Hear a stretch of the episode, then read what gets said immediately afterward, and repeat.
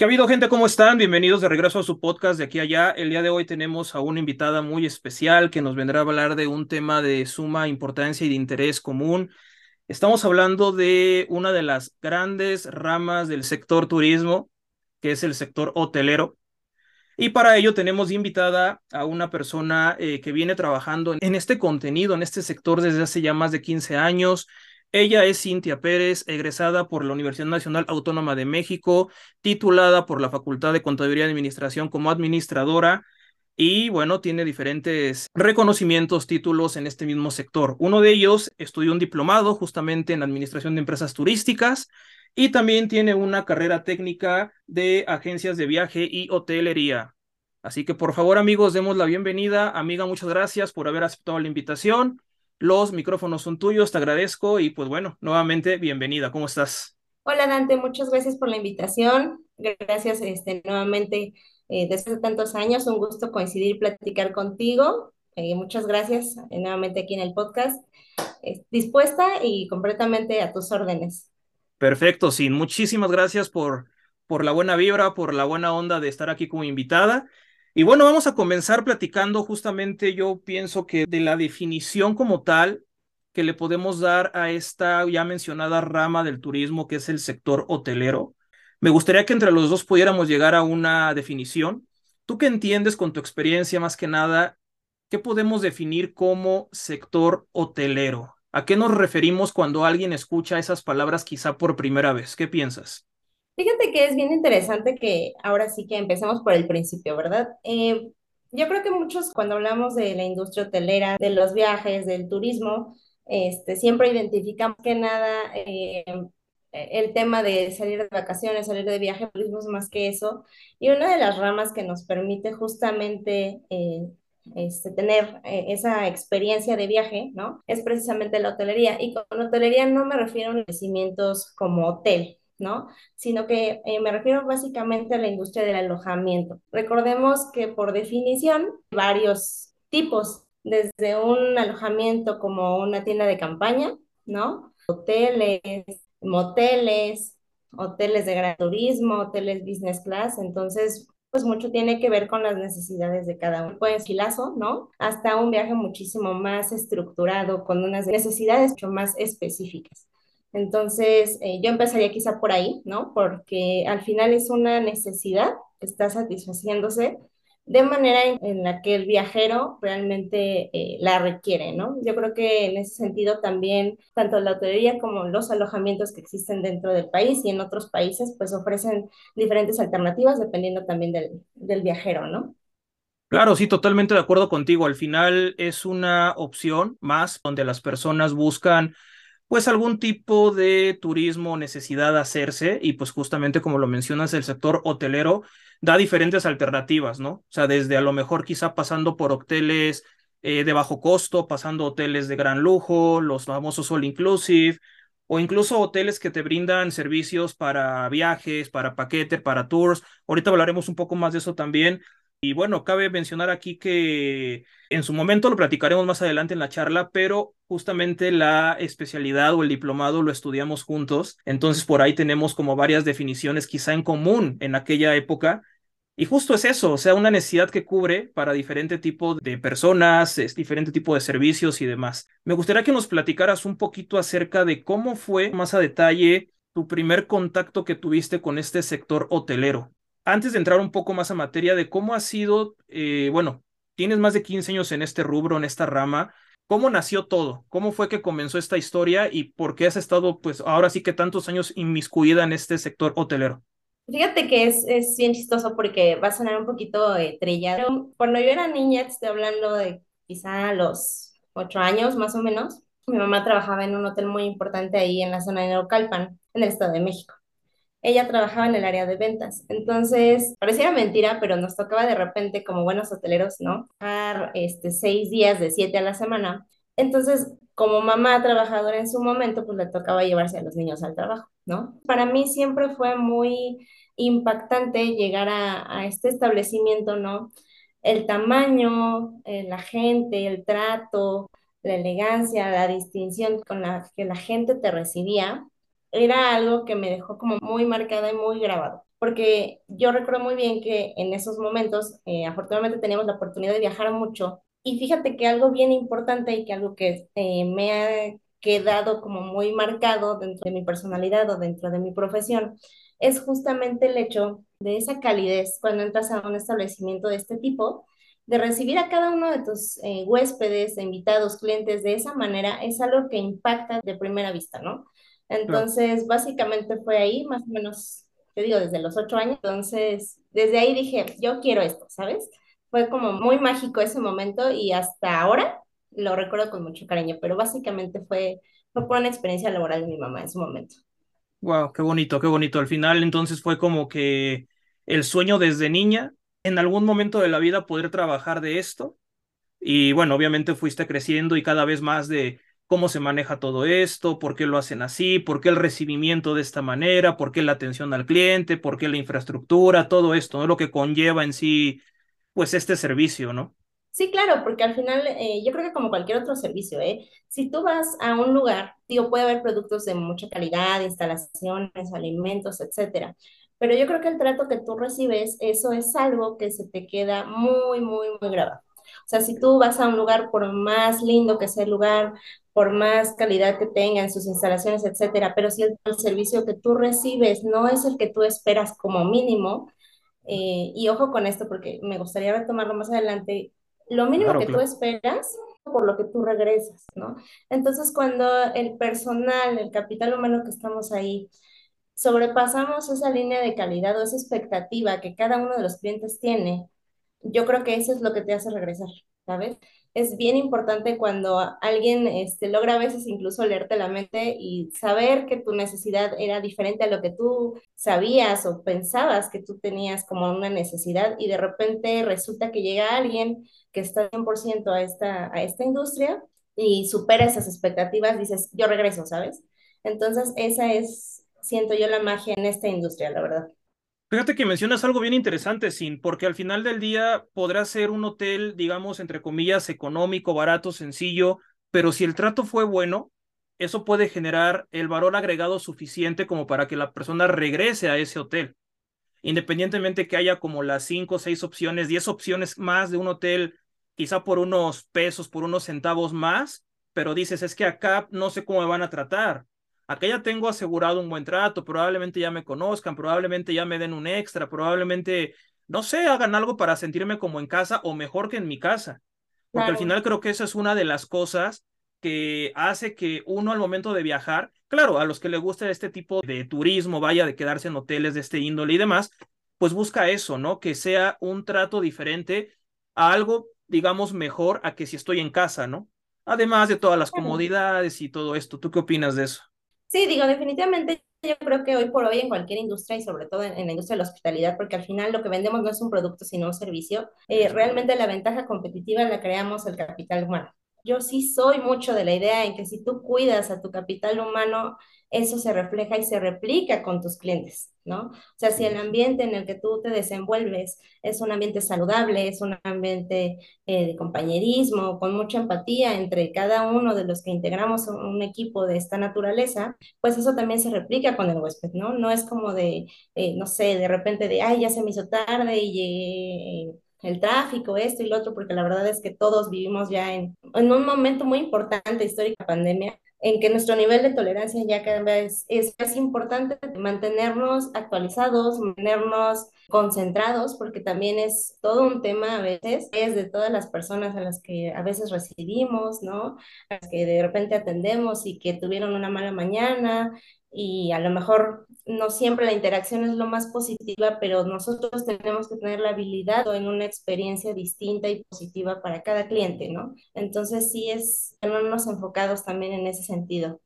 A veces eh, también cuando tenemos ahí este reunión de trabajo, una de las cosas que más es esa, ¿no?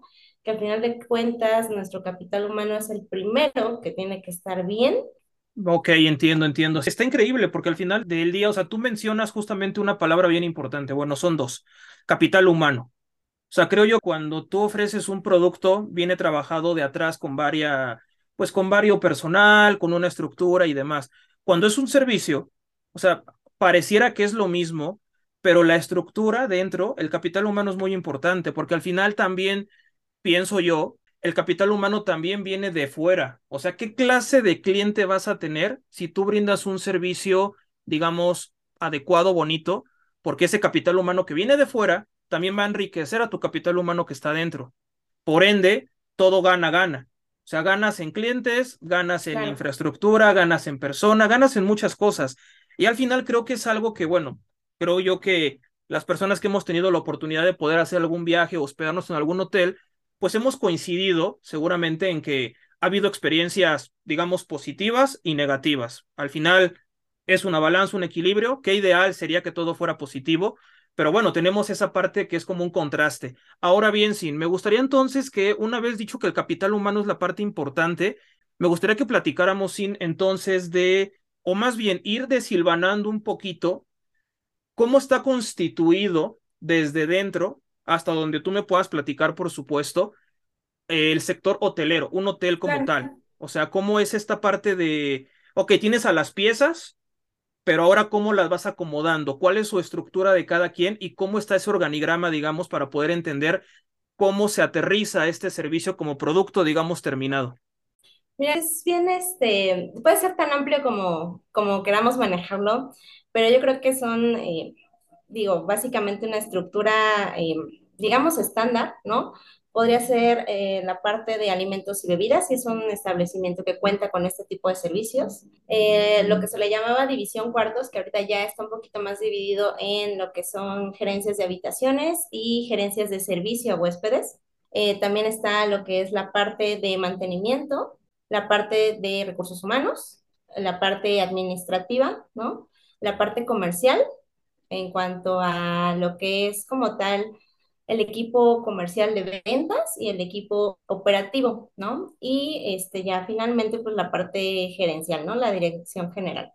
Bueno, dentro de estas áreas, pues básicamente eh, hay como varias subáreas, ¿no? No sé qué tanto se, se, lo pueden imaginar, pero, por ejemplo, en el área de mantenimiento, pues tiene que haber carpinteros, alberqueros, técnicos de aire acondicionado, técnicos de maquinarias industriales, ¿no? De equipos de, de bombas, de equipos de incendio, este, de saneamiento. Estamos hablando de que tienen que ser especialistas porque al final un establecimiento de alojamiento, lo de cocina, pues tiene que haber el área de cocina fría, el área de cocina caliente, el área de las cocinas de banquetes, la repostería, ¿no? La carnicería, la pastelería. Entonces, digo, hay, hay miles, ¿no? Y, todas las que ustedes gusten imaginarse. En el área, por ejemplo, de habitaciones, pues estamos hablando como propiamente de, las, de los cuartos, ¿no? De las habitaciones, cabañas o lo que corresponda. El área de lavandería, que a lo mejor, este, si por ahí creían que no, también en establecimientos de alojamiento tenemos lavandería, tintorería. Eh, por ahí algunos cuentan con el servicio de costureras, ¿no? Este tipo de, de cosas. En el área de servicio, pues están teléfonos todavía existe. Más que teléfonos ahora es como en un área de aplicaciones, ¿no? ¿Por qué? Porque también es un sector que se tiene que mantener a la vanguardia. Entonces, pues ya tenemos por ahí como tres, cuatro plataformas de contacto con, con huéspedes. En el área de conserjería, botones, ¿no? seguridad, que pues ya más o menos le va tomando forma este asunto, ¿no? La recepción, obviamente, aunque también hay ya como estaciones de servicio digitales ¿no? Como se hablaba hace unos 10 años de por ahí que los hoteles en Japón tenían sus estaciones como las hay ahora en los aeropuertos para check-in y todo esto, bueno, ya también en los hoteles por ahí ya, ya existe, ¿no? En el área, por ejemplo, comercial, eh, les mencionaba que existe el equipo como tal de ventas, o sea, vendedores que literalmente todavía van a empresas, ¿no? A dar a conocer los servicios del establecimiento, etcétera. Y que existe ya también una parte de grupos y convenciones, ¿no? Que son las que operan toda esta parte eh, de información, de congresos, de industrias, de grupos, no sé, por ejemplo, las Olimpiadas, los mundiales, o sea, ya hay todo un equipo realmente muy, muy, muy extenso, ¿no? También ya hay un, un área quizá por ahí en los hoteles que se llama Revenue, que se encarga también como de hacer toda la estrategia comercial de tarifas, la segmentación de mercado, estar analizando la competencia, ¿no? Todos estos conceptos administrativos que seguramente por ahí estarás recordando, este, mi querido Dante, ¿no? El benchmarking, etcétera, Totalmente de acuerdo. De, recursos humanos, sí, claro. Este, pues, la capacitación, este, los temas de ahí de desarrollo personal, ¿no? La nómina y por acá pues también tenemos contadores, ¿no? Contadoras, auditorías internas, procesos internos, eh, cobranza. Digo, la verdad es que les podría hablar de mil millones de, de posiciones más. Sí. Y últimamente una de las que se ha vuelto tendencia, no solo en empresas mexicanas, mexicanas, es la parte de calidad la parte de calidad que tiene un poquito que ver y mucho que ver con cada una de las áreas operativas, ¿no? Y que es como casi casi un mystery shopper, ¿no? Que tiene que que todos los estándares, todos los procedimientos se cumplan con cada cliente, ¿no? Que todo esté marchando en el hotel o en el alojamiento, ¿no? Entonces, digo, podríamos tomarnos tres horas, ¿no? Como para explicarte cada una de las posiciones, pero a grosso modo yo podría decirte que básicamente son las que operan obviamente en, establecimientos. Entonces, digo, ahí también depende mucho eh, la magnitud, pues también del tamaño del alojamiento, ¿no? Pues, ¿qué te puedo yo decir?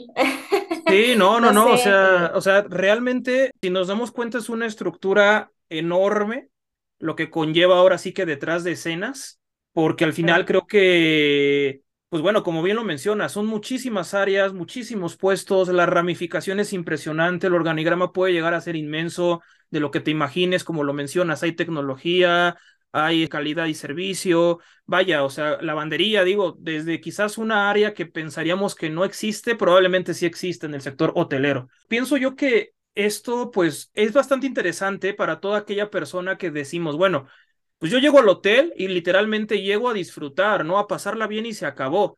Pero todo lo que se hace a espaldas, todo lo que se hace atrás, muchos hoteles dan servicio pues literalmente 24 horas. Entonces todo esto conlleva para que tú como cliente, como usuario, estés teniendo un servicio pues de calidad, de, de cinco estrellas. Pero bueno, todo lo que se hace atrás, como bien dices, la logística, la merca, la administración, la contaduría, todas estas áreas que son enormes, creo que nos da, como bien mencionas, para platicar aquí unas seis horas de esto o más, tal vez. Probablemente después lo hagamos en algún podcast especial de, vamos a hablar de tal área del sector hotelero, ¿no? Pero bueno, ahorita de manera más general. Claro. Estaría bueno que platicáramos entonces una pregunta que ahorita me hizo reflexionar y pensar un poquito para ver qué opinas. Vamos a ver, eh, ¿qué es más complicado o qué es más, digamos, entre comillas, difícil de poder llevar?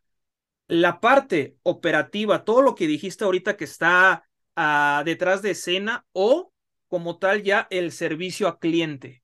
Y con esto me refiero al trato con el cliente, a lo que se le ofrece, a lo que se le oferta, literalmente tratar con él cara a cara. ¿Qué puede llegar a ser más complejo? Sé que tiene más complejidad una cosa que la otra, tal vez, y demás, cada una tiene sus ámbitos, pero para ti, con tu experiencia, ¿qué ha sido como que lo más complejo que has tenido en estos años? Es una pregunta bien interesante porque al final, como bien comentas, cada área, las administrativas como operativas, tienen su grado de complejidad. Eh, afortunadamente yo he tenido la oportunidad de estar en ambas áreas y yo creo que también depende un poquito de qué te guste más, ¿no? En mi caso particular, el área administrativa es algo que a mí me encanta, me apasiona muchísimo, pero estamos hablando de que hay una metodología para todo, ¿no? Hay procesos, este, el manual te dice que lo hagas de tal manera, ¿no? Y todo este tipo de cosas, y puede pasar caso A, B y C, y se resuelve con C, D y E, y este tipo de, situaciones. Pero ¿qué crees? Áreas operativas, estoy hablando de camaristas, meseros, de recepción, eh, botones, ¿no? Todas estas áreas que tenemos de cara al cliente. Digo, si bien tenemos procesos, si bien tenemos estándares, si bien tenemos eh, pues esa preparación y capacitación en cada uno de ellos, ¿qué crees? Que cada huésped es diferente. Cada huésped tiene una necesidad distinta, cada huésped tiene una personalidad distinta. Eh, algunos llevan prisa, algunos no, algunos les gusta platicar, algunos no. Entonces, yo creo que es bien complejo eh, la parte operativa en ese sentido. O sea, no es porque no, no se haga lo mismo, porque en esencia los procesos básicamente son lo mismo, pero yo no puedo tratar igual a Dante, ¿no? Que trato igual al papá de Dante. ¿Por qué? Porque al final cada persona es diferente, tanto en el ámbito del servicio, cada uno de los que estamos ahí atrás somos diferentes como personas, tenemos juicios, tenemos criterios. Y Pensamientos diferentes. por supuesto. Entonces estamos hablando de que es eh, la parte más padre de todo esto, la más enriquecedora, yo creo que es esa, justamente que te da la oportunidad, ¿no?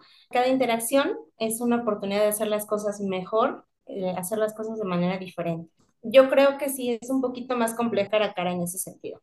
Ok, ok, ok. Entonces, Mira, esto te lo preguntaba porque justamente cuando yo he ido y me he hospedado en algún hotel, llámese como desde un hotel, vamos a llamarlo incluso hasta motel, hasta un hotel de cinco estrellas o, uno así de más estándar, porque tengo entendido que hay más estándar de cinco estrellas para arriba. Al final, yo me fijo mucho en ciertos detalles, ¿no? Por ejemplo, uno es el trato. O sea, yo siempre he creído y digo, bueno, al final, en mi caso, pues yo trato de ser una persona donde llego y pues el buenas tardes, el buenos días, hago la plática, de ser amable, vaya pero al final también, como bien mencionas, veo otras personas que sí, a lo mejor y no vienen quizá de un buen día o simplemente son calladas o buscan a lo mejor llegar y no sé, y dormir o llegar y salirse luego luego a la playa, yo no lo sé. Cada persona es un mundo y creo que eso justamente es lo bonito, como bien mencionas, ¿no? Toda esta diversidad de cada una de las personas. Entonces, en mi caso, por lo que yo he estado viendo, por lo que soy observador en ese sentido, es justamente esos pequeños detalles. Y justo es por ahí que viene otra de las partes que me gustaría que platicáramos, que es cómo es el servicio. Bueno, yo me imagino que el servicio en un hotel es diferente de un hotel a lo mejor de ciudad a uno de playa, a uno, no sé, de provincia, a algún hotel extranjero. Eh, vaya, pienso yo que es diferente en el sentido de lo que te pueden ofertar, de lo que te pueden ofrecer.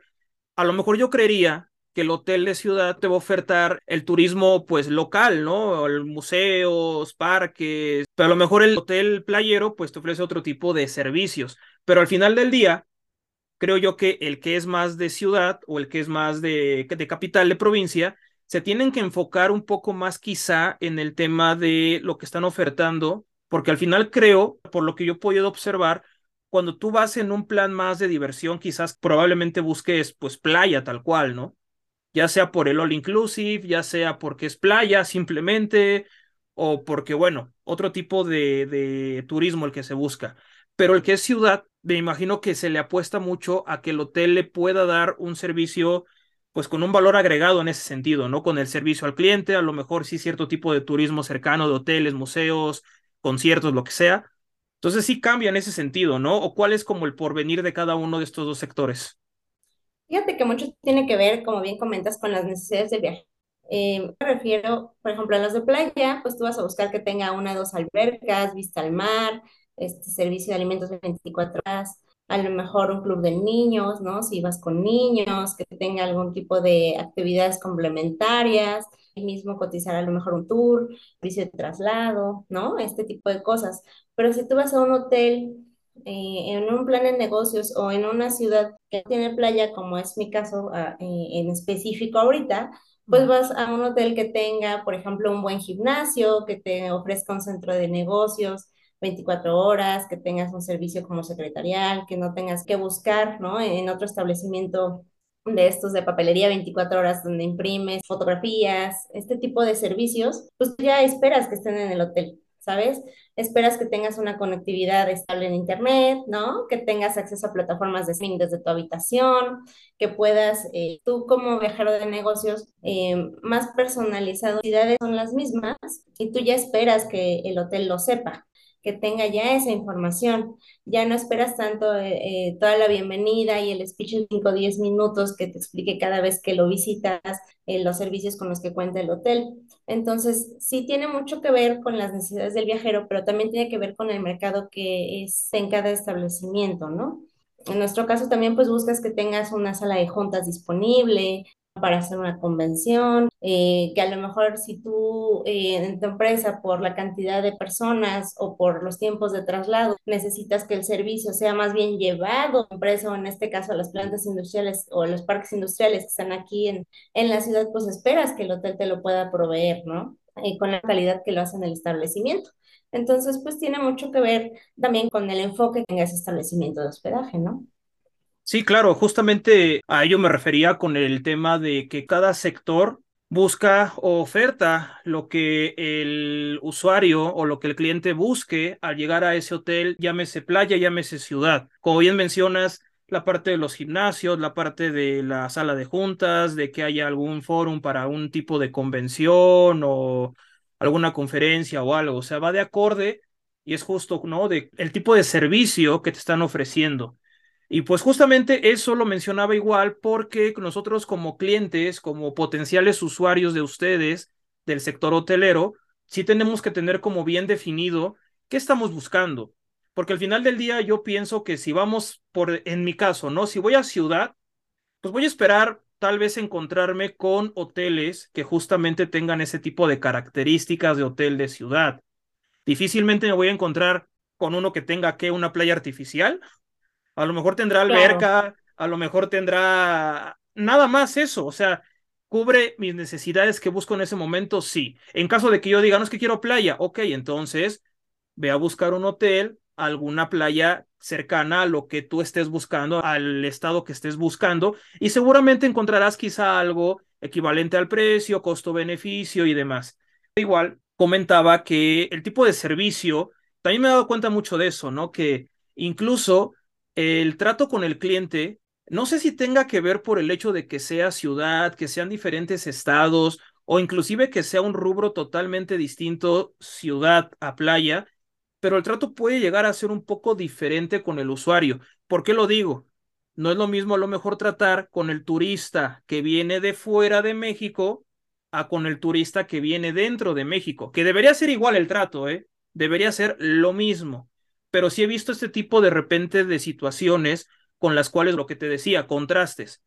Pero bueno, esta parte por decir, el sector hotelero, ¿cómo lo maneja? O sea, ¿cuál es como que la plática interna de, a ver, este va a ser nuestro cliente, va a ser nuestro mercado, ¿qué tenemos que hacer? ¿Nos podrías platicar un poquito de eso? Fíjate que mucho retomando lo que comentabas un momento, ¿no? O sea, mucho tiene que ver eh, el segmento al que estamos enfocados. Y es bueno que comentes y que notes este tipo de diferencias. ¿Por qué? Porque también tiene mucho que ver el plan en el que nos visita una persona, ¿no? Eh, por ejemplo, en un hotel de ciudad, en un hotel de negocios, estamos hablando de que son empresarios, que son directivos de empresa, que son gerentes, que son a lo mejor vendedores, ¿no? Dependiendo del segmento, pero estamos hablando de un segmento que va en un plan muy profesional, que a final de cuentas, aunque vayan como un cliente o un huésped independiente, por decirlo de alguna manera, ¿no? Están al final de cuentas representando también a su empresa. Entonces, la manera en cómo también se desenvuelven dentro del hotel es mucho un tema cultural de la empresa, ¿no? De la que nos visitan. Por ejemplo, habrá una empresa en la que el huésped sea muy exigente con los tiempos de respuesta. ¿Por qué? Porque en su cultura organizacional estamos hablando de una empresa a lo mejor japonesa, estamos hablando a lo mejor de una empresa que tiene un enfoque muy marcado en, en ese sentido en temas de calidad, ¿no? En la presentación. A lo mejor ayer eh, pedí, no sé, un sándwich a la habitación, pero el sándwich llevaba una estructura determinada, pero ¿qué crees que hoy lo hizo otra persona? Entonces yo esperaría que independientemente de quién lo haga, el sándwich venga igual, ¿no? Pero es por un tipo de filosofía o know-how incluso, ¿no? Exactamente, ¿no? Pero también existe la otra versión de que puede haber, eh, por ejemplo, en redes de playa, tú realmente cuando vas a algún hotel de playa o cuando vas a algún hotel de vacaciones, no porque ahí no haya un segmento de negocio, sí lo hay, pero es menor ahí tu experiencia de calidad va más enfocada en todo lo que puedes encontrar. ¿Por qué? Porque a lo mejor, caso muy típico, ¿no? De repente a lo mejor un platillo llega frío, pero como tú vas con otro chip, ¿no? Eh, con otra visión. Con otro trip. Claro, vas en un plan completamente relajado. O sea, yo te lo comento porque incluso, obviamente, yo como prestadora de servicios, y como mamá y como viajera y como profesionista, cuando yo voy de vacaciones, la verdad es que me desconecto y dejas de lado ese tipo de cuestiones, ¿no? No porque dejen de ser importantes, sino porque tu prioridad o tu necesidad en ese momento es distinta. Tú prefieres tener opciones, tener variedad, tener rapidez o a lo mejor las ventajas que puedas encontrar dentro de las mismas instalaciones del establecimiento donde tú estás, a que cuando vas a un viaje de negocios, pues tú necesitas que todo esté en tiempo, que todo esté en forma, que todo esté perfecto, ¿no? que si yo sé que a lo mejor se me olvidó mi cepillo de dientes, ya alguien más se anticipe a que a lo mejor yo lo necesito y yo ya lo tenga ahí a la mano. Entonces, mucho tiene que ver también con eso. El trato al cliente también tiene que ver justamente con esta parte, porque al final de cuentas yo no puedo llegar eh, con un cliente, ¿no? O con CEO o con gerentes eh, o directivos de una planta industrial y decirle, oye, ¿cómo estás? ¿No? A lo mejor de tú, ¿cómo estás, Dante? Me va a decir, oye, espérame, ¿no? Sí, sí nos conocemos, te platicamos hace rato, ¿qué pasó, no? Claro, claro. Claro, ¿no? Pero cuando vas a un hotel de playa, este, oye Dante, ¿qué te sirvo? ¿Qué te ofrezco? Y como tú estás en un plan completamente distinto, la interacción también es diferente, ¿no? Entonces, una de las cosas que nosotros en la industria manejamos muchísimo es aprender a leer ese mensaje que te da el cliente cuando tienes esa interacción, ¿no? En la forma en cómo te saluda, ¿no? El que te dice, buenas tardes, tengo una reservación, ¿no? Por ejemplo. Dices, ok, lleva prisa, este, es alguien que sabe lo que quiere, que ya sabe lo que reservó, que mi servicio tiene que ser rápido, ¿no? De, hola señorita, ¿cómo está? Buenas tardes. Dices, ah, ok, él quiere una mayor interacción, señor, ¿cómo está? Bienvenido, ¿cómo le fue? Este, ¿qué tal la carretera, el tráfico, ¿sabes? Entonces es mucho aprender a leer la manera en que el cliente también interactúa con la persona, ¿no? Hay quienes que ni siquiera a lo mejor te van a decir buenas tardes, ¿no? A lo mejor van a llegar ahí con el pasaporte, la tarjeta de crédito, dame mi llave, se acabó, ¿no? Y ahí, ¿quién te digo? O sea, te vas a decir, oye, ¿cómo estás? Este, qué gusto, ya regresé, ¿cómo les ha ido? ¿No? Entonces, mucho en la industria tenemos que aprender esa parte, ¿no? A captar ese mensaje que el cliente o el huésped en cada interacción nos da, ¿no? A lo mejor me dice, oye, ayúdame por favor con unas copias, no seas malita. O el que llega de, oye, te mandé un correo, necesito que me lo imprimas, son cinco juegos, no sé qué, ¿sabes? Entonces tú, ok, cinco juegos ya. Entonces, ¿cómo quieres ser tu tratado? Tiene mucho que ver en cómo tú te presentes con nuestro personal. Eso nos va a decir a nosotros qué grado de interacción o de personalización necesitas tú eh, eh, o que esperas tú recibir, ¿no? Entonces, eso me genera una duda. ¿Ustedes tienen algún tipo de manual de la interpretación del cliente? O sea, si llegó y dijo buenas tardes, si llegó serio y se fue a su cuarto, si quiere platicar, o ya es más un tema como de interpretación, de ser ágil mentalmente. O sea, ¿a qué va más allá? ¿Para acá o para acá?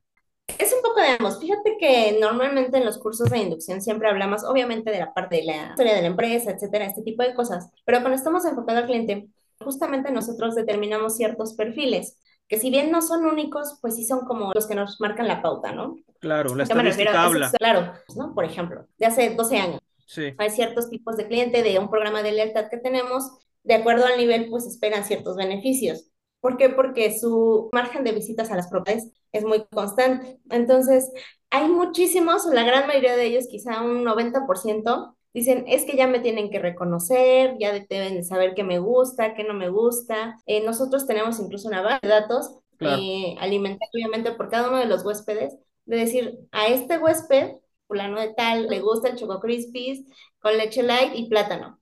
¿sabes? Entonces, ese grado de personalización del servicio depende mucho también del cliente. Pero como te comentaba, sí existen los manuales, sí existen cursos en los que nosotros les damos las herramientas al personal para empezar a identificar este tipo de comportamientos. Mucho de lo que hacemos también es darle un acompañamiento de toda esa capacitación. Es decir, se les asigna lo que nosotros llamamos un Big Brother o una Big Sister, que los acompaña en todo su proceso de interacción y de capacitación con los huéspedes. Por ejemplo, mira, este señor que está por ahí, no sé, eh, te pongo el ejemplo clásico, ¿no? De repente tienes a un señor por acá, ¿no? Que está hablando con el celular y está como buscando algo. ¿Qué puede buscar? Pues una pluma, un papel, este, una dirección, ¿no? mi llave, yo veo que tiene el boleto, me acerco y a lo mejor necesita su coche, ¿sabes? Este tema de observación es algo que sí bien eh, lo alimentamos en los manuales, ¿no? Y lo concientizamos y a lo mejor ahorita que, que te veo, ¿no? Dices, cierto, ¿no? O sea, yo también lo hago. Eso es algo que a veces cuesta un poquito este, cultivar, ¿no? En, el personal, pero en la medida en que se van acercando a ese mundo laboral, al huésped, al cliente, a los comensales o a sus propios compañeros, pues también van aprendiendo, ¿no? Es un aprendizaje casi nato. ¿Por qué digo casi nato? porque al final es la manera en que los seres humanos también aprendemos, ¿no? Con la imitación, ¿no? El cómo doy un registro, tú lo escuchas de alguna manera, si hay unos estándares de, mira, tienes que contestar así el teléfono, pero de repente sabes que vas a contestar en la habitación 510 y algo así, no le gusta que le digas todo el estándar, le gusta que le digas doctor. Entonces son cosas que vas aprendiendo también este, sobre la marcha. Te digo, si hay manuales, todo esto, nosotros les damos las bases, ¿no? Los fundamentos están ahí escritos, ¿no? En teoría, y los alimentamos con la práctica diaria, ¿no? Sí, justo, porque al final, mira, ahorita que mencionas esto de, digamos, la lectura facial, corporal, que uno mismo debe de estar atento para poder resolucionar la situación en ese momento, hay una teoría que justamente habla del tema de la réplica y de cómo podemos resolucionar los problemas, ¿no? Incluso el tema de el reconocimiento social, creo que también aquí aplican esto. Como bien mencionas, habrá clientes o si no es que la gran mayoría, que ya repiten estadía en el hotel, que dicen, tú ya me debes de conocer. A lo mejor no de una manera, obviamente, pues digamos grosera, ni mucho menos, pero ellos van con esa idea de que, ah, me voy a hospedar ese hotel por lo que decimos al principio, porque me tratan bien, etc, etc, pero principalmente es porque ya saben quién soy, reconocen mi estadía ahí, me tratan con un buen servicio y demás. Entonces ahí viene esta parte del reconocimiento social y ustedes desde la parte, digamos, interna hacia la parte del trato con el cliente, la parte de la réplica ya saben cómo me comporto, qué pido de comer, si me gusta comer pollo, si me gusta este, tomar jugo de naranja, lo que sea, ¿no? Y justamente aquí viene la, la siguiente cuestión que se me hace muy interesante que platiquemos. Cuando son hoteles pequeños, donde digamos son, no sé, por poner un número, 100 huéspedes, que a lo mejor es poquito, ¿no? A uno donde ya hay más de mil tal vez o 500. El llevar, el replicar el mismo trato con las personas, con los huéspedes, ¿qué tan complejo se vuelve esta capacidad de poderlo hacer réplica? Porque yo me imagino que obviamente, como bien mencionabas al principio, sin eh, el capital humano o esta parte humana de tus colegas, de tus compañeros de trabajo, pues todos tienen que estar en la misma sintonía para poder replicar estas acciones con esos 500, 1000, 100 personas que haya. O sea, ¿cómo pueden ustedes manejar esa tolerancia a tratar con esa cantidad de personas, porque además muchas veces no es una persona, son familias completas, entonces multiplicas, no sé, 300 habitaciones por cuatro y se vuelve un número increíblemente alto, 1200. ¿Qué tanta es esa complejidad? O cómo tú como líder, ya de algún puesto quizá más arriba, ¿cuál es el mensaje que mandas para decir, a ver, sí o sí tenemos que dar el mismo servicio a todos? ¿Cómo los motivas? ¿Cómo es esta parte interna para este tipo de servicio? Vaya. Fíjate que es mm, interesante también que me preguntes eso. Hace unos dos años más o menos que yo llegué a esta ciudad, el equipo con el que yo estaba trabajando era un equipo muy experimentado y muy maduro en muchos sentidos. ¿Por qué? Porque estamos hablando de personas jóvenes, entre, no sé, 20, 25 años, con cuatro o cinco años de experiencia en el mismo puesto. Entonces, era una tarea, eh, pues sí, rutinaria, porque al final el proceso era el mismo, pero es un poquito lo que comentábamos, que al final cada cliente es diferente. Entonces, mucho tiene con temas aspiracionales de cada uno de ellos, ¿no? Pero sobre todo, fíjate que algo que me, a mí me funciona muchísimo es el ejemplo. ¿Por qué? Porque yo no puedo pedirle a mi gente, en este caso, que sea sonriente con el cliente, que sea empática, que tenga esa, ese interés genuino por solucionar, ¿no? Cualquier situación que se pueda presentar, si yo con ellos no soy así. ¿No? Si yo no le digo, oye, ¿cómo estás? Este, ¿cómo te ha ido? ¿Todo bien? ¿Cómo te sientes? ¿Te hace falta algo? E incluso con decir, ya desayunaste, ¿no? Porque eh, los horarios en hotelería son también complejos y de repente pues pasa, ¿no? Eh, ese tipo de cosas. claro. Sí, te lo juro. Entonces, de repente, de, no, es que no he desayunado y hoy llegué tarde y el tráfico, y estoy, a ver, tranquilo, respira, tómate cinco minutos, diez minutos y regresa. Entonces, el hecho de también darles ese espacio entre jornadas, o entre tiempos, ¿no? De que tengan ese espacio para ellos mismos de decir, me voy a ir a tomar mi café, ¿sabes? Vale muchísimo.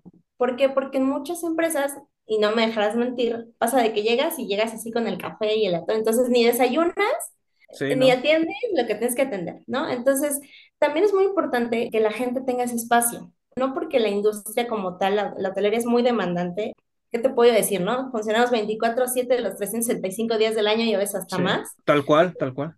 Sí, o sea, entonces, si yo de repente tengo una persona que ya estuvo en el turno nocturno y son las 9 de la mañana no se puede ir, oye, también un poquito de empatía mía, ¿no? Como su líder o de sus propios compañeros, de, ¿sabes qué? A ver, esto, hay cosas que pueden esperar, el trabajo siempre va a haber, pero habrá cosas que pueden esperar y cosas que no. ¿Qué no puede esperar el cliente que tengo enfrente? ¿Qué sí puede esperar? Eh, labores administrativas, papeleos, cosas así que al final durante el día podemos ir dándole salida a ese tipo de temas, ¿no? Entonces, mucho tiene que ver también la empatía del área de liderazgo a las áreas operativas, ¿no?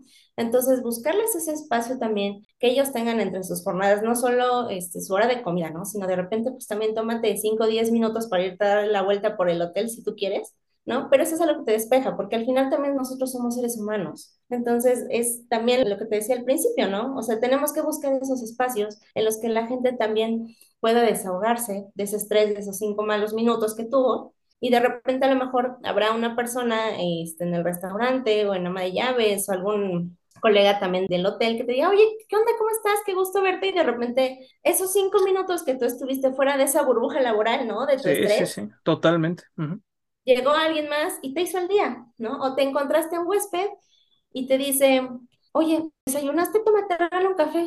Entonces, eso te rompe ese esquema de rutina y la verdad es, es algo que nos pasa mucho, por ejemplo, afortunadamente, ¿no? La relación que hoy en día nosotros tenemos con los huéspedes de repente es de, ya desayunaron chicos, les traigo un café. Entonces todos así como de, gracias, ¿no? O sea, Sí, gracias, no, padre. gracias, sí, lo que tú quieras, pero este tipo de cosas, la verdad es que sí te cambian mucho el chip y te dices, bueno, o sea, sí valió la pena las ocho horas o las diez horas que estuve ahí, ¿no? O el turno, este, a lo mejor que estuve súper saturada, con alguien, una sola persona que te diga, Por ese momento. pues gracias, claro, es cuando las cosas valen la pena, ¿no? Entonces, en el momento en que tú también, porque aparte es una profesión en la que te permite estar del cliente todo el tiempo, dices, oye, a ver, a lo mejor el cliente se molestó porque no lo atendiste, pero ¿cómo no se va a molestar si ni siquiera lo voltaste a ver, ¿no? Yo por ahí les pongo siempre el ejemplo de, oye, cuando tú vas a determinado establecimiento, ¿no? Para no, este, eh, señalizar nada, ¿no? Por ahí Sí, sí, sí. eh, estás en la fila de espera y ni te voltean a ver, ¿tú qué sientes? Tú ponte en el lugar de huésped. Esa es una verdadera empatía.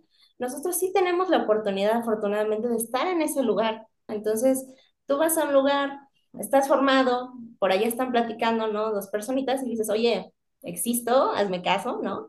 ¿Qué sientes tú de estar ahí en un establecimiento al que tú vas como cliente y que no te atiendan? Entonces dices, no, pues sí, tienes razón, ¿no? ¿Cómo no se va a enojar? ¿No? Entonces, ¿qué es mi prioridad? Pues el que tengo enfrente, ¿no? Lo demás, mis papeleos, mis reportes y demás, todo eso puede esperar.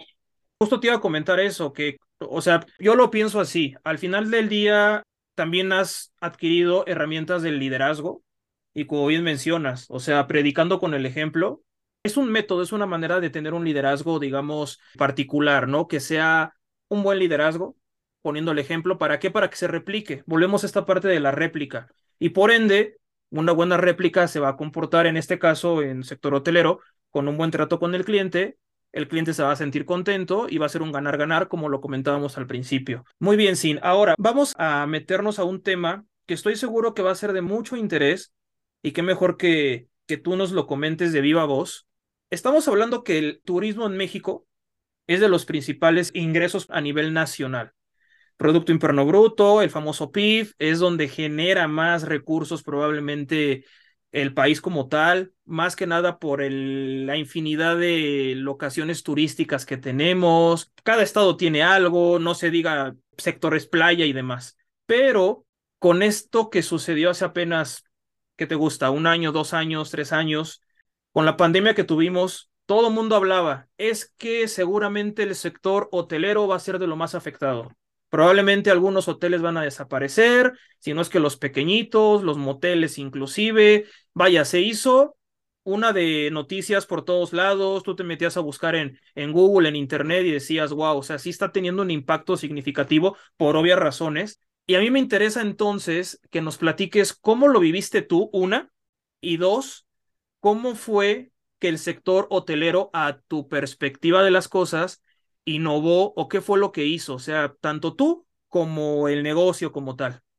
Fíjate que mm, en la parte de la pandemia, es la segunda pandemia que a mí me tocó este, vivir. Primera fue la de la, la de influenza N1H1. Eh, sí fue algo que, por ejemplo, eh, sí se veía venir. En China, con estas noticias, ¿no? De, de, de la contingencia y demás, dices, oye, es que si tú te pones a ver, ¿no? En, en un estante de cualquier tienda, los productos que consumimos, ¿no? En México, Sí, China, Corea, Japón, ¿no? En nuestros tratados de libre comercio, industrias este, enteras, empresas extranjeras, ¿no? Sobre todo de, de, de Oriente.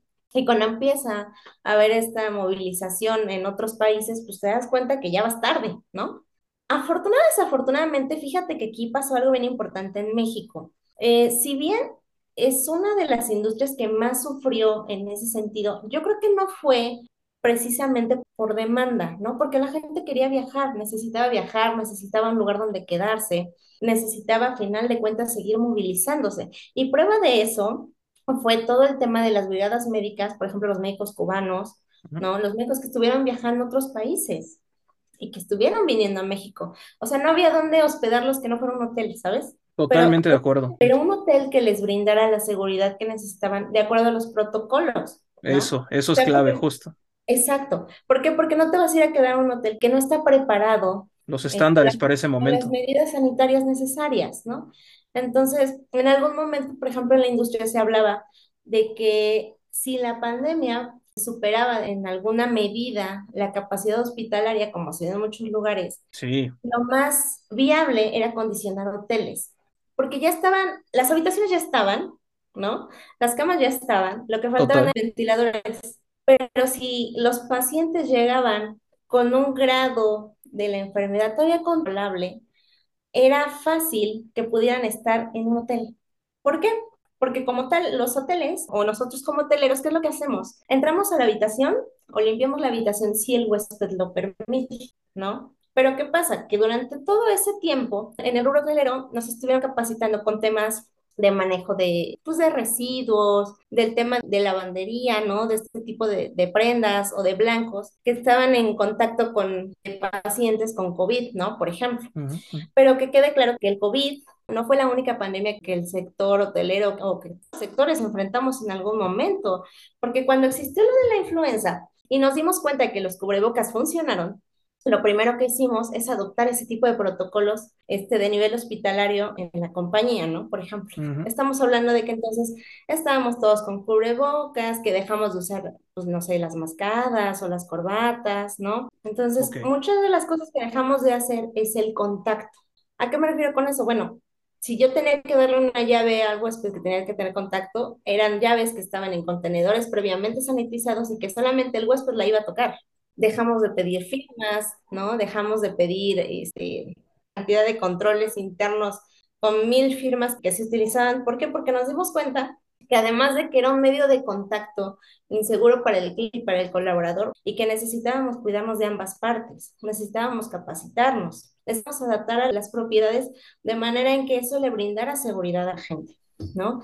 De que en cuanto él llegara a su habitación sabía que nadie más iba a ingresar a menos que él lo necesitara, ¿no? Por eso se implementaron este, sanitización de habitaciones, ¿no? Aspersiones, el tema de gel antibacterial, estaciones de lavado de manos, e incluso controles internos para el lavado de manos, ¿no? El distanciamiento social, este, el uso de mascarillas, el, el brindarle a los huéspedes esos kits de seguridad, ¿no? Que los guantes, las toallitas sanitizantes, el gel, los controles de temperatura, etcétera. Todo eso generó un gasto que pues obviamente no se tenía contemplado. Se pudo haber previsto, pero yo no sé si tenían el dato exacto de cuánto se va a gastar, porque obviamente esto fue de menos a más. Entonces, ahí ustedes como sector hotelero eh, me genera el interés de cómo pudieron solventar esos gastos si al final del día pues obviamente me imagino que hasta la capacidad hotelera, aunque funcionaran como un tipo hospital, pues no eran la misma cantidad de personas que un hospedaje normal, ¿no? Claro, claro, al final, como en todas las industrias, pues también hubo recortes, cosas así, pero también hubo, em, dejamos de dar otros servicios, ¿no? O dejamos de adquirir ciertas cosas que en ese momento no necesitábamos, ¿no? Por ejemplo, difícilmente alguien en la pandemia te iba a pedir una botella de vino, ¿sabes? Entonces dejé de gastar en vinos y gasté en cubrebocas, ¿no? Por ejemplo, dejé de gastar a lo mejor tanto en blancos de lavandería porque la gente no quería que los colaboradores entráramos a las habitaciones a limpiar cosas. Decían, no, no, no, a ver, yo entro, nadie más entra y se acabó, ¿no? Entonces sí gastamos, por ejemplo, más en desechables, ¿no? Este tipo de cosas pero ¿qué pasa? Que los desechables, bueno, había que llevar un proceso también, ¿no? Para el reciclaje o para el manejo de esos desechos, ¿no? Como tal. Dejé a lo mejor de gastar el tema de, de calefacciones o de aires de acondicionado de ciertas maquinarias en un spa, porque el cliente no podía estar en el spa, ¿no? Totalmente, sí. Digo, si bien hubo gastos, pensaron, hubo otros que por supuesto no, hubo hoteles que obviamente no lo resistieron, pero esa capacidad de residencia y de adaptación es lo que consolida a los que seguimos, ¿no? A los que siguen todavía vigentes. Muchos no apostaban, por ejemplo, a las tienditas de la esquina. Y así como hubo muchísimas que quebraron, hubo otras que aprovecharon, ¿no? Y sacaron ventaja, eh, en el buen sentido, que quede claro, de ofrecer ese servicio. O sea, a lo mejor yo no puedo ir al súper porque hay personas adultas mayores. Hubo alianzas estratégicas. Exacto, es que justamente has llegado al punto donde quería llegar si bien una industria como la parte hotelera se vio muy, muy afectada, también hubo otras que salieron sumamente beneficiadas, ¿no? La industria de los medicamentos, eh, estas empresas que empezaron a hacer los ventiladores aquí en México, todo el desarrollo de las vacunas, o sea, todas estas amenazas del medio ambiente, en este caso la pandemia, nos dio la oportunidad a muchas industrias, quizá no tan beneficiada la hotelera, pero sí a otras, de sacar adelante la economía del país. Si bien no nos hemos recuperado al 100%, yo te puedo decir que hoy en día lo que más he visto es que en cada puente vacacional, ¿no? Y eso que soy un hotel de ciudad en este caso, la gente quiere salir y más que nunca valoran esas oportunidades de convivencia con la familia, con los amigos o esas oportunidades como tal de salir y conocer su país. ¿Por qué? Porque también siento yo que el turismo nacional se convirtió mucho más importante que el turismo internacional. ¿Por qué? Porque nosotros al final tenemos como bien dices, México es un país hermosamente rico en todo, ¿no? Gastronomía, destinos, cultura, su gente, su calidez. Variedad infinita, casi, casi, sí. Tú puedes encontrar lo que tú quieras en nuestro país, la verdad. O sea, somos muy bendecidos en ese sentido, ¿no? Entonces, la verdad es que, ¿qué empezó a provocar esto? Si bien la economía se detuvo, ¿qué hizo la gente cuando pudo salir? Irse de viaje.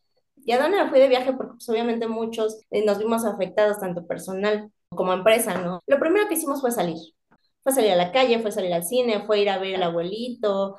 Entonces, si bien este, sí hubo ese tema de la economía, que no nada más pasó aquí en México, sino estamos hablando de todo el mundo, ninguna industria salió muy bien librada, que digamos, ¿no? Porque ni siquiera las farmacéuticas, ¿no? Porque también hubo desabasto o había gente, ¿no? Que dice, no, yo no me quiero arriesgar, ¿no? A salir o a ir a trabajar. Pues yo creo que sí no estuvimos 100% preparados, pero sí creo que hubo muchas cosas muy rescatables como industria y como sociedad, ¿no? O sea, el tema también de, de, mantenerse activos durante esta pandemia, la verdad es que anímicamente y mentalmente a todos los que tuvimos la oportunidad de estar ahí nos funcionó muchísimo, ¿no? Yo creo que todos por ahí tuvimos este caso de algún familiar o algo enfermos y si bien el no poder tener contacto con más gente, pero ahí lo tenías que tener porque estabas trabajando, eso la verdad es que anímicamente y mentalmente te favorecía mucho esa convivencia que tuvimos nos hizo ser mucho más empáticos como compañeros de trabajo. Entonces, cuando de repente, imagínate lo difícil que debe ser para una persona que viaja en estas circunstancias y que por alguna razón se contagia, que está al otro lado del mundo o a miles de kilómetros de su ciudad, no puede ver a su familia, no puede ver a sus amigos, pero de repente encuentra en estos establecimientos a alguien que no te conoce, pero que está ahí para ti, que si quieres comer, que si lo que tú quieras, no hay de otra, te hermanas con esa gente. Ahí no hay de otra, ¿no? Entonces yo creo que si bien económicamente hubo muchas pérdidas, muchas cosas ahí complicadas, pues también yo creo que sacó lo mejor de cada industria y de cada persona, ¿eh? Sí, justo. Y mira, eh, tocaste ahorita un punto bien interesante donde hablas de generar una empatía aún mayor. Si de por sí el servicio a cliente que ustedes ofrecen a los usuarios, a los clientes, a los huéspedes, es un trato de persona a persona. Y muchas veces hasta te haces, como dices, amistades, generas algún lazo, algo generas. Ahora con esta situación que pasó, con estas personas que a lo mejor se tuvieron que ver, digamos, retenidas por alguna razón o tuvieron que prolongar su estadía, pues digo, al final del día somos seres sociales y la relación social es clave para no volvernos personas de diferente interpretación de las cosas, ¿no? Entonces, justo el trato con ustedes se va haciendo cada vez más cálido, más, como dices, de familia, inclusive el trato entre ustedes mismos como colaboradores, también, ¿no? O sea, al final fue una situación complicada. Qué bueno que nos comentas esto. Creo que, como comentaba hace rato, es un tema que la audiencia, me imagino, tenía bastantes dudas acerca de ello. Yo también tenía bastantes dudas que preguntar de este tema, de cómo fue que ustedes pudieron subsistir, cómo le hicieron, cómo, vaya, o sea, lo que mencionas, estas alianzas, en fin, Qué bueno que nos lo comentas, creo que nos hace ver las cosas de diferente forma. Me imagino, claro, que hubo diferentes sectores del sector hotelero, como quizá que afectó más al sector playa, por ejemplo, ¿no? Que a lo mejor en ciudades, quiero pensar tal vez, ¿no? Por el tema del diferente tipo de turismo que tiene cada uno, lo que comentábamos hace rato justamente. Bien, ahora sí, antes de que terminemos esta sección del podcast, dos cosas más. Una, me gustaría que nos comentaras en un tema más personal, hasta donde nos puedas contar Tú has estado en diferentes sectores o diferentes rubros de este sector hotelero. Has estado a lo mejor en diferentes puestos, ya nos comentaste que has estado desde la parte operativa hasta la parte de trato con el cliente y demás, pero en cuanto a, digamos, lugares, ¿has estado en hoteles tipo ciudad, playa? Cuéntanos un poquito más de eso, ¿se podría? Claro, fíjate que yo he tenido la oportunidad de estar en diferentes eh, establecimientos. He estado desde hoteles economy class, he estado en hoteles de gran turismo, he estado en hoteles ejecutivos, en hoteles de categoría mm, upscale, de lujo también. Ahorita que nos cuentas esto de las categorías, ¿nos podrías decir brevemente cómo empieza la categoría de, no sé, media estrella, una estrella, gran escala? ¿Cómo es esto para los que no conocemos? No te preocupes, hay diferentes categorías en establecimientos. En el caso de lo que yo te estoy manejando, una categoría muy particular de, en la compañía en la que yo estoy también es distinto. La clasificación de estrellas, eh, ¿a qué me refiero con instalaciones y servicios? Eh, cantidad de restaurantes, cuentan con albercas, y cuentan con gimnasio, si el servicio es 24/7, si el personal es bilingüe o no, tamaño de las instalaciones tiene mucho que ver. Eh, otra categoría eh, tiene que ver con los diamantes. Los diamantes que ver con la calidad del servicio, eh, los tiempos de atención de acuerdo a cada proceso, la estandarización, los programas de beneficios. Más que nada, la parte de los diamantes se refiere a la calidad del trato del personal, ¿no? al servicio como tal. Y te repito, el tema de las estrellas tiene más que ver con el producto, ¿no? La parte tangible de los servicios turísticos, en este caso los servicios hoteleros. En el caso de, lo que yo te comento de los hoteles, los economy class son estos hoteles en los que normalmente son habitaciones muy pequeñas, con algo muy básico, tu cama, tu baño, ¿no? Con tu regadera, ni siquiera tiene eh, regadera, y un desayuno continental incluido. El desayuno continental, básicamente jugo, café, fruta y huevos al gusto, ¿no? Se incluye ya dentro de la tarifa del hotel y quizá como algún servicio complementario, pues existe el servicio de lavandería que es prácticamente autoservicio, ¿no? Esto es básicamente un hotel economy class. Ok.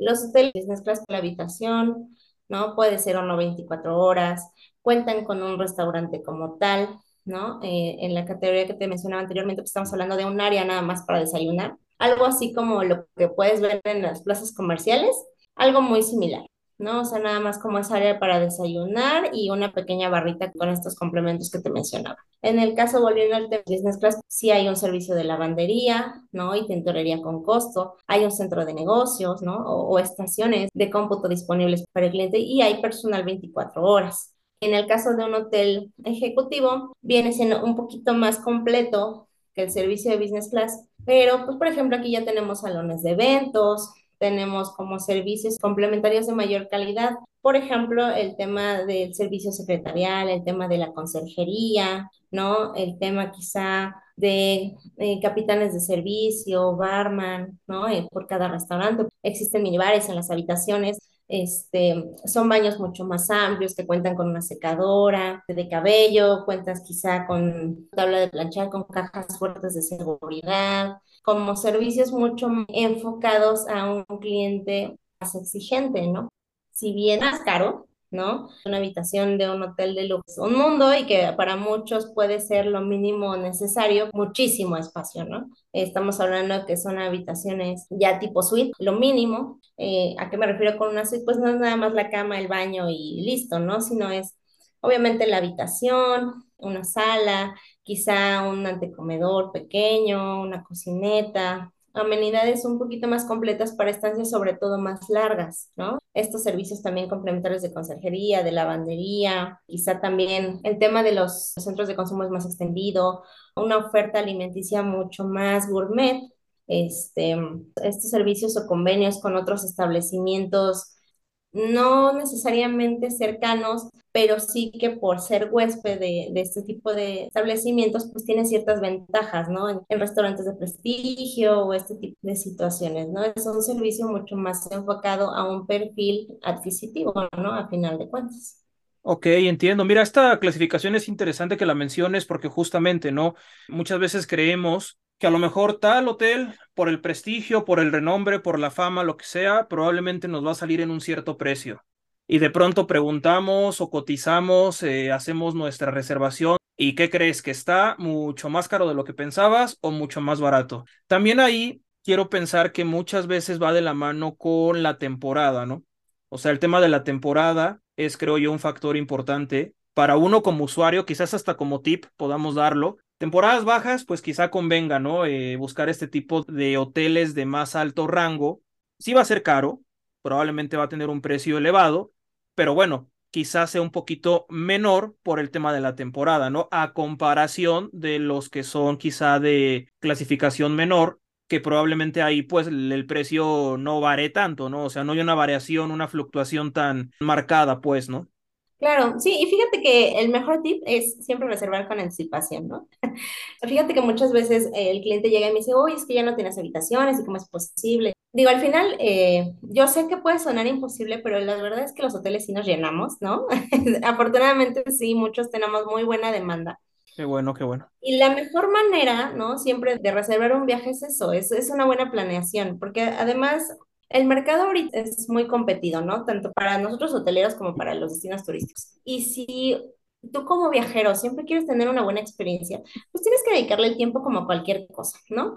Es difícil a veces eh, estar en esta industria y de repente eh, toparte con este tipo de situaciones en las que muchas veces el cliente no sabe realmente lo que está adquiriendo. Y es muy difícil ya cuando el cliente llega realmente satisfacer esa necesidad. Muchas veces la expectativa, el desconocimiento del producto que está comprando es muy grande. Es mucho que ver también como consumidores y no solamente de, alojamiento en este caso que estamos hablando, sino de cualquier producto. Realmente tú tienes que conocer lo que estás comprando, lo que compras, lo que adquieres, las condiciones de prestación de ese servicio para que tu experiencia sea realmente lo más grata con cualquier prestador de servicios o con cualquier producto que tú compres. Muchas veces pasa el caso clásico de algo por alguna plataforma online, ¿no? Y ves comentarios y dices, no, pero si yo estoy viendo, se ve genial el producto y de repente no leemos las letras chiquitas, entonces nos llevamos por ahí algunas sorpresas. Pero yo creo que es bien importante que tanto prestadores de servicios como consumidores eh, nos eduquemos en el sentido de tomarnos el tiempo, de realmente si queremos una buena experiencia, pues invertir tiempo en esa buena experiencia. Es bien importante esa parte. Las tarifas pues siempre son dinámicas, pero mira, es mucho más fácil yo siempre, eh, cuando tengo este tipo de situaciones con los clientes, hay un poquito más de calma, ¿no? En la interacción. Siempre es mucho más fácil hacer una reservación con más tiempo y cancelar dos, tres días antes, incluso un día antes o el mismo día tú puedes cancelar sin ningún cargo. Y nosotros como buenos este, prestadores de servicios, sobre todo después de la pandemia, buscamos darle solución. O sea, como prestadores de servicios, realmente a nosotros no nos afecta penalizar a un cliente. Muchas veces si tú marcas a un establecimiento de hospedaje dices, oye, es que fíjate este, que se me perdí el vuelo, COVID, ¿no? Lo que tú gustes y mandes. ¿no? Sin problema, no se preocupe, no pasa nada, no hay cargo y se acabó. Pero es mucho también la comunicación. Es mucho más fácil reservar un hotel a lo mejor para temporada alta, dos meses antes, un mes antes, si tú quieres, porque sí, como bien dices, es mucho más fácil encontrar buenas opciones con antelación a hacerlo todo como de último momento. Sí, claro, al final creo que planear, estructurar bien tu viaje, al menos para ese tipo de turismo con el sector hotelero que estás buscando, pienso yo que lo ideal es hacerlo así. ¿Por qué lo digo? Porque hay muchísimos tipos de turismos. Entramos, por ejemplo, al de mochilazo, que pues lo que menos vas a buscar es quizás planear aunque tal vez probablemente sí tengas que tener por lo menos eh, punto A, punto B y a ver cómo llego de aquí a acá, pero al menos tengo pensado eso. Pero bueno, esa es otra historia que también estaría bueno que platicáramos qué tanto y justamente va de la mano con esto último que quería comentar. Eh, bueno, hay muchos temas en general que me gustaría que siguiéramos platicando. Por ejemplo, uno de ellos es la parte tecnológica, como lo dices, en qué vanguardia se encuentran ahorita, qué están desarrollando nuevo los hoteles, qué es lo último que han traído de tecnología, en este caso para México. Me gustaría que platicáramos, por ejemplo, de la competencia con estas plataformas que te ofrecen servicios de hospedaje, departamentos, casas, porque realmente es una competencia, cómo se han ido manejando codo a codo, en fin, hay muchos temas que podríamos platicar, sin que me gustaría que volviéramos a estar en una nueva charla más adelante para platicar de estos temas que aún quedan pendientes. Pero para cerrar esta sección, me gustaría una reflexión que nos podamos llevar o que se pueda llevar la audiencia, las personas que nos están escuchando, de alguien con tu expertise en este tema, con tu experiencia en este tema, con toda la vasta de posiciones en las que has estado dentro del organigrama de una estructura hotelera, ¿qué reflexión nos podrías compartir, ya sea de personal, ya sea operativa, ya sea para el usuario o qué mejor algo englobado. Una reflexión final para este tema tan interesante que es el sector hotelero. Ah, caray, es, es, eso es, es complicado. Yo creo que más que nada sería la empatía, ¿sabes? Al final, en cualquier industria, en cualquier servicio, como usuario, como prestador de servicio, ¿no? Como cliente, como parte de la audiencia que nos escucha en tu podcast, eh, yo creo que algo bien básico que nos va a abrir las puertas a todos en cualquier situación de vida, la empatía.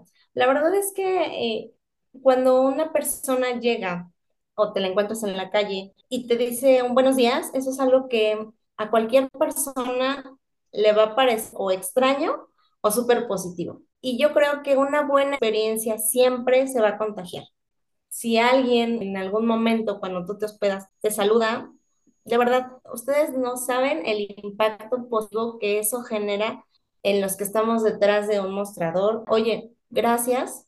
De verdad que el que las personas se sientan valoradas como personas por quienes reciben su servicio es la mayor recompensa que le pueden dar a alguien en esta industria. Buenísimo, sí. Me gustó la reflexión final. Creo que, como bien dices, no nada más aplica para este tipo de servicio, sino para otros muchos servicios que se ofrecen, pues, en el mundo, en nuestro país, inclusive hasta una relación social. Como bien dices, la empatía es una parte clave, ¿no? Realmente. Sí, sí, sí. Y más después de la pandemia, yo creo que es algo que todos debemos de practicar, ¿no? Yo eh, en esta pandemia me sorpresas muchas muy, muy gratas y de repente nos damos cuenta que tuvimos esa empatía y ese gesto de amabilidad de alguien que quizás no esperábamos. Ese tipo de acciones sumaron mucho en esta pandemia y es algo que deberíamos como sociedad quedarnos en cualquier ámbito de nuestras vidas. ¿eh? La verdad es que yo creo que eso como sociedad nos sumó muchísimo. Correcto, sí, totalmente de acuerdo contigo. Esta situación por la que pasamos, amigos que nos escuchan hace pues no mucho tiempo, muchos sectores también que enriquecen a cada una de las naciones, pues también se vieron afectadas, muchos supieron subsistir, como lo es el sector hotelero, en fin, o sea, se buscó la manera, se logró, muchos servicios se quedaron en el camino y demás, pero al final creo que ese valor humano del cual nos platica Sin, una persona con esta vasta experiencia en el sector hotelero, pues creo que es de bastante importancia saber que esa palabra empatía puede generar un gran impacto tanto para el huésped, para el operativo, para el que está detrás de la escena, o sea, es simplemente ser personas, como lo dice Sin. Pues vamos entonces rápidamente a pasar a la siguiente sección del podcast, ya una sección ya más light, más chill, más platicando en confianza entre amigos. ¿De qué trata esta sección? Vamos rápidamente a contar una pequeña anécdota o un cómo fue que nos conocimos tenemos tiempo de habernos conocido, ya tenemos unos cuantos años, tenemos igual tiempo de no habernos visto, pero vaya, me gustaría que nos platicaras esta parte eh, justamente para generar empatía con la audiencia, de la audiencia con nosotros, y bueno, vamos a platicar un poquito de ello. ¿Cómo fue que nos conocimos, te acuerdas?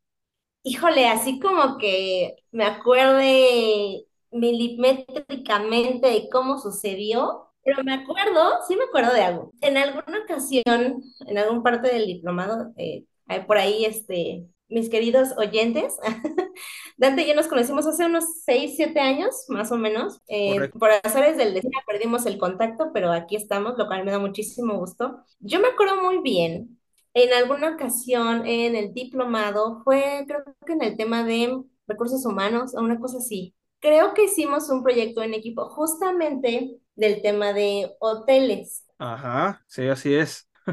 y justamente todos hablaban porque yo ya, ya trabajaba en la industria, de, de, este tipo de situaciones en que no, los hoteleros y no sé qué, y es que eh, luego te miran feo y no sé qué tanto, y este tipo de cosas.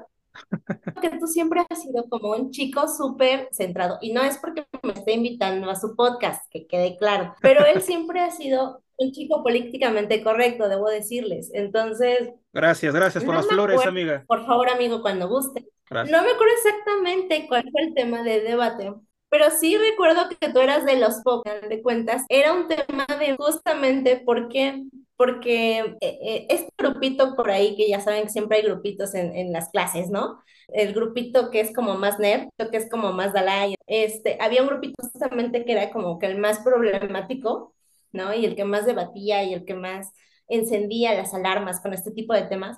No me acuerdo exactamente qué fue lo que comentaste, pero justamente decías que era un tema de empatía, que no nada más en, en hoteles, sino en agencias de viaje y en cualquier otro servicio, que al final también ellos contaban, o esta persona contaba una experiencia de un hotel eh, que le habían tratado súper mal, que súper groseros, que no sé qué. Y tú comentabas algo de que en realidad la persona que, que atendió eh, o que le prestó el servicio en esa ocasión no era la culpable, sino en este caso, esta chica, esta compañera que teníamos, por su actitud al tratar a, a esta persona, ¿no? No me acuerdo si era mesero, camarista o qué.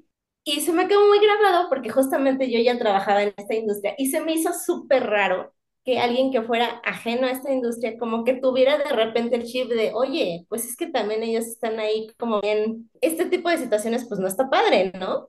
Entonces, sí me acuerdo bien de esa este, clase políticamente correcta, patrocinada por Dante, aquí presente. Sí, fíjate que muchas veces me acuerdo que de repente se ponían, bueno, ahí los diálogos, los debates en el salón. De pronto sí era mucho el tema de que una persona tenía un criterio y ese criterio, o sea, a veces yo creo que ni criterio podía llegar a ser, porque al final el enriquecer el conocimiento es lo que te va generando el criterio adecuado para tener bases de poder decir, a ver, doy este argumento, pero estoy viendo las diferentes aristas de lo que está sucediendo. Y al final del día, o sea, yo siempre, sí, sí, sí, yo siempre he creído algo y lo comparto con toda la audiencia, que al final creo que algo que puede marcar una diferencia con cualquier tipo de relación, háblese laboral, social, eh, de amigos, de familia, de una pareja, de lo que sea, es el tema de la empatía y el tema de ser amables. O sea, al final del día a lo mejor tú tienes un carácter pesadísimo, a lo mejor no te gusta ser social y también es completamente válido, pero no puedes tú decir que esto es así nada más porque tuviste una experiencia.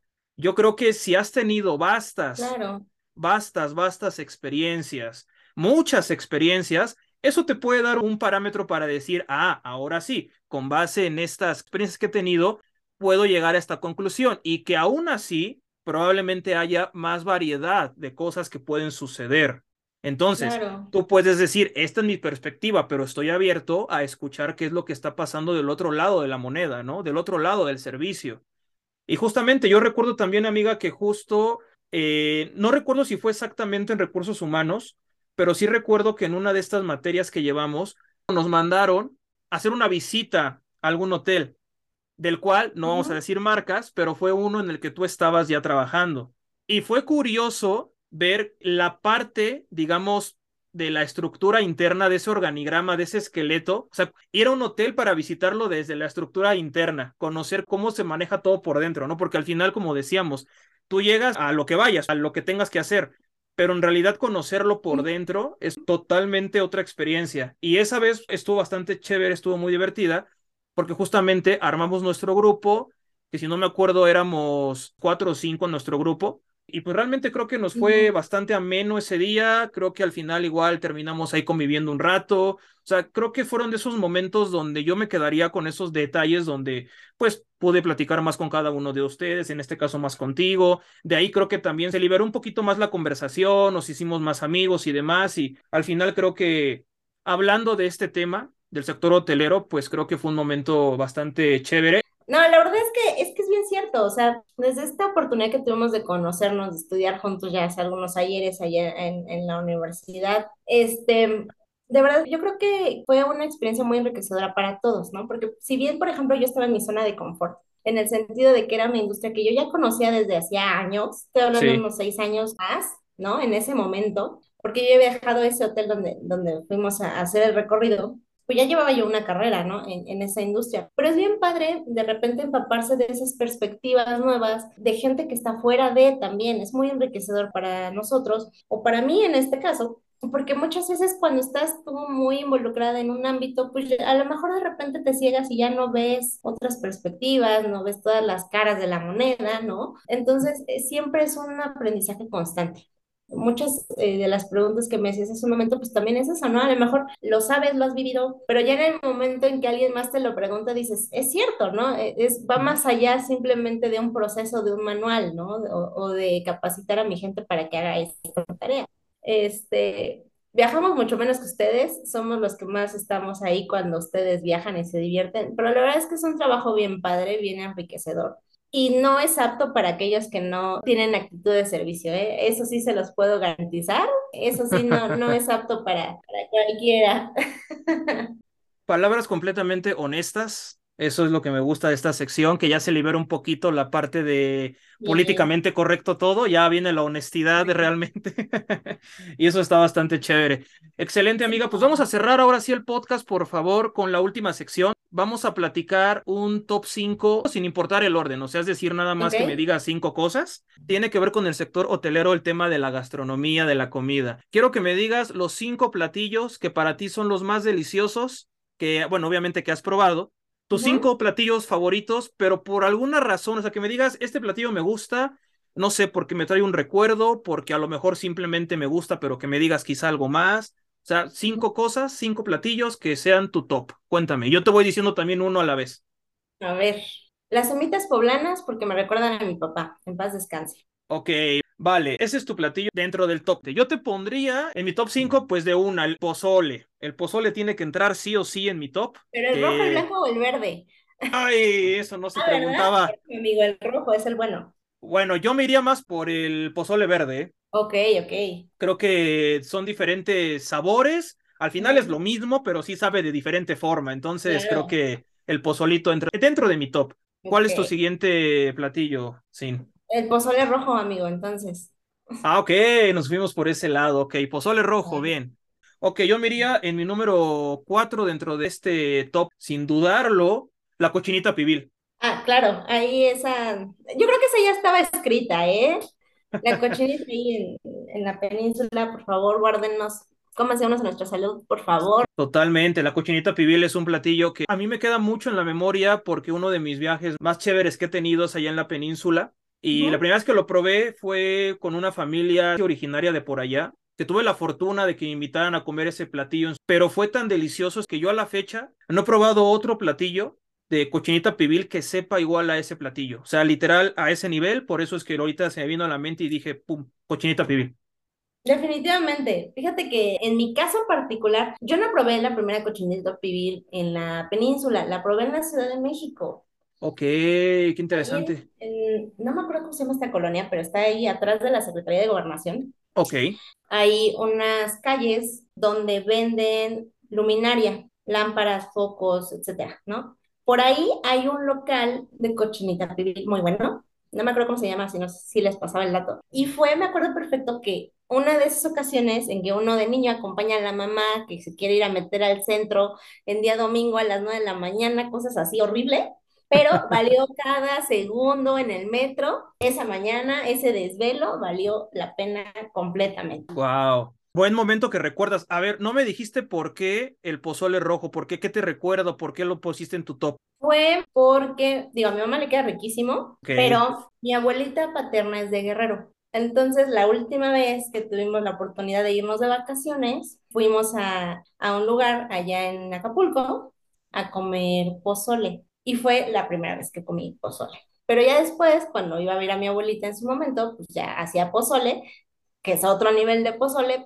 Ok, buenísimo. Pues mira, yo también te comento rápidamente, el pozole verde lo puse y por algo muy parecido a lo que te pasó con la cochinita pibil. Eh, sé que es de Guerrero, pero el que yo probé por primera vez fue justamente en la ciudad. Híjole, Ahí hay un lugar donde venden pozole verde que es delicioso. Ahí lo probé por primera vez ese pozole y por eso mismo lo recuerdo mucho, porque todo el mundo me dice, ah, seguramente lo has probado porque tienes algún familiar justamente de Guerrero o te invitaron a casa de alguien que es de allá. No, o sea, yo realmente lo probé en un restaurante aquí de la ciudad y dije, me encantó. y wow, por eso es que lo pongo ahí en mi top. Bien, ¿cuál sería tu cuarto platillo? Las carnitas. Ah, sí, ¿cómo, ¿Cómo no? Soy muy glotona. ¿Por qué las carnitas?